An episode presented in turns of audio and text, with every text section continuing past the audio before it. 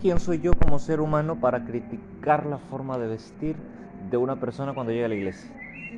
La verdad, ¿quién soy yo para modificar esa, e, esa, esa imagen con la que él llegó?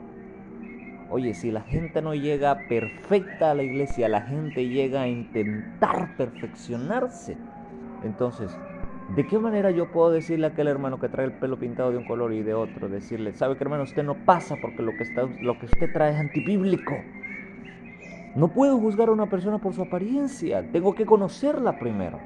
Ahora, yo sé que mucha gente malinterpreta esto y dice, entonces usted está en contra, usted está a favor, perdón, de que la gente se vista como quiera y se pinte el pelo como quiera, alto.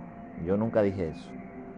Una cosa es que la gente se vista así por ignorancia y porque aún no han conocido realmente lo que a Dios le agrada y lo que a Dios no le agrada, porque en el momento en el que esa persona quiera servir, entonces en ese momento va a ser, a ver, alto alto, alto, porque necesitas entender que para servir al Señor no puedes servir de esa manera.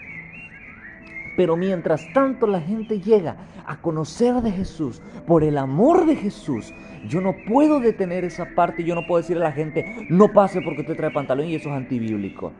No puedes hacer eso.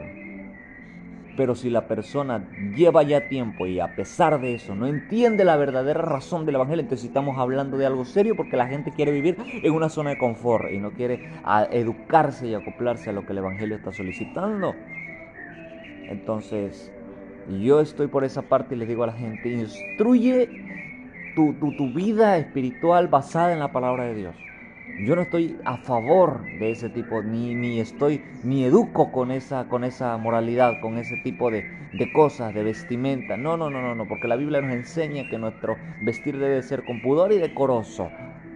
Pero no por esa cuestión voy a rechazar al hermano que va llegando porque él no lo sabe. Tal vez yo sí, tal vez tú que lo estás escuchando sí lo sabes. Pero el hermano que va llegando no lo sabe entonces, por esa misma cuestión es que yo les enseño a muchos y les digo, deja, da la libertad de que la gente conozca a Jesús como lo quiera conocer. Pero cuando llegue el punto en el que esa persona quiera servir, entonces va a ser diferente.